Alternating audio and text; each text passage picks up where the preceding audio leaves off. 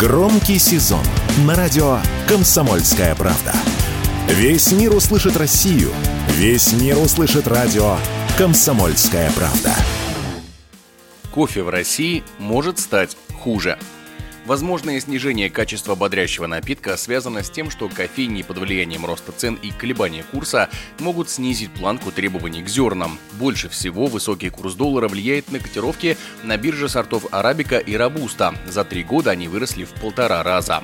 По словам экспертов, общее снижение качества кофе происходит в нашей стране уже не первый год, но пока кофейни могли компенсировать ухудшение качества зерен за счет молока, с которым делается порядка 40% напитков на всем рынке.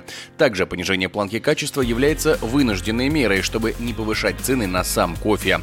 Об этом радио «Комсомольская правда» рассказала генеральный директор компании Петрова Five Consulting Марина Петрова.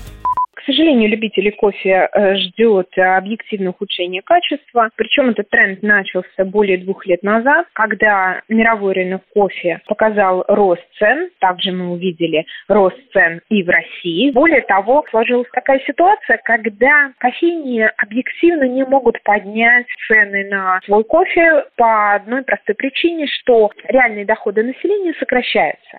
Соответственно, покупатель не готов платить больше за кофе. И, соответственно, эта ситуация продолжается и будет продолжаться. Цены на кофе на мировом рынке сейчас находятся на многолетних максимумах. Добавляет стоимости еще и сокращение урожая в основных странах-поставщиках сырья – Индонезии, Бразилии и Вьетнаме. И такая перспектива ожидает любителей кофе в лучшем случае еще год, заявила Марина Петрова эксперты подчеркивают, что дальше будет только сложнее. Рынок кофе живет все-таки от сезона к сезону. В этом году в Индонезии не урожай и продолжаются сложности с логистикой. И мировой рынок кофе дает рост. То есть на ближайший год мы точно а, будем жить вот в этой ситуации.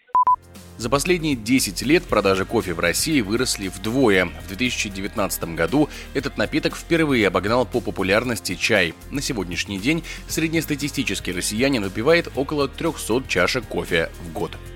Егор Волгин, радио «Комсомольская правда».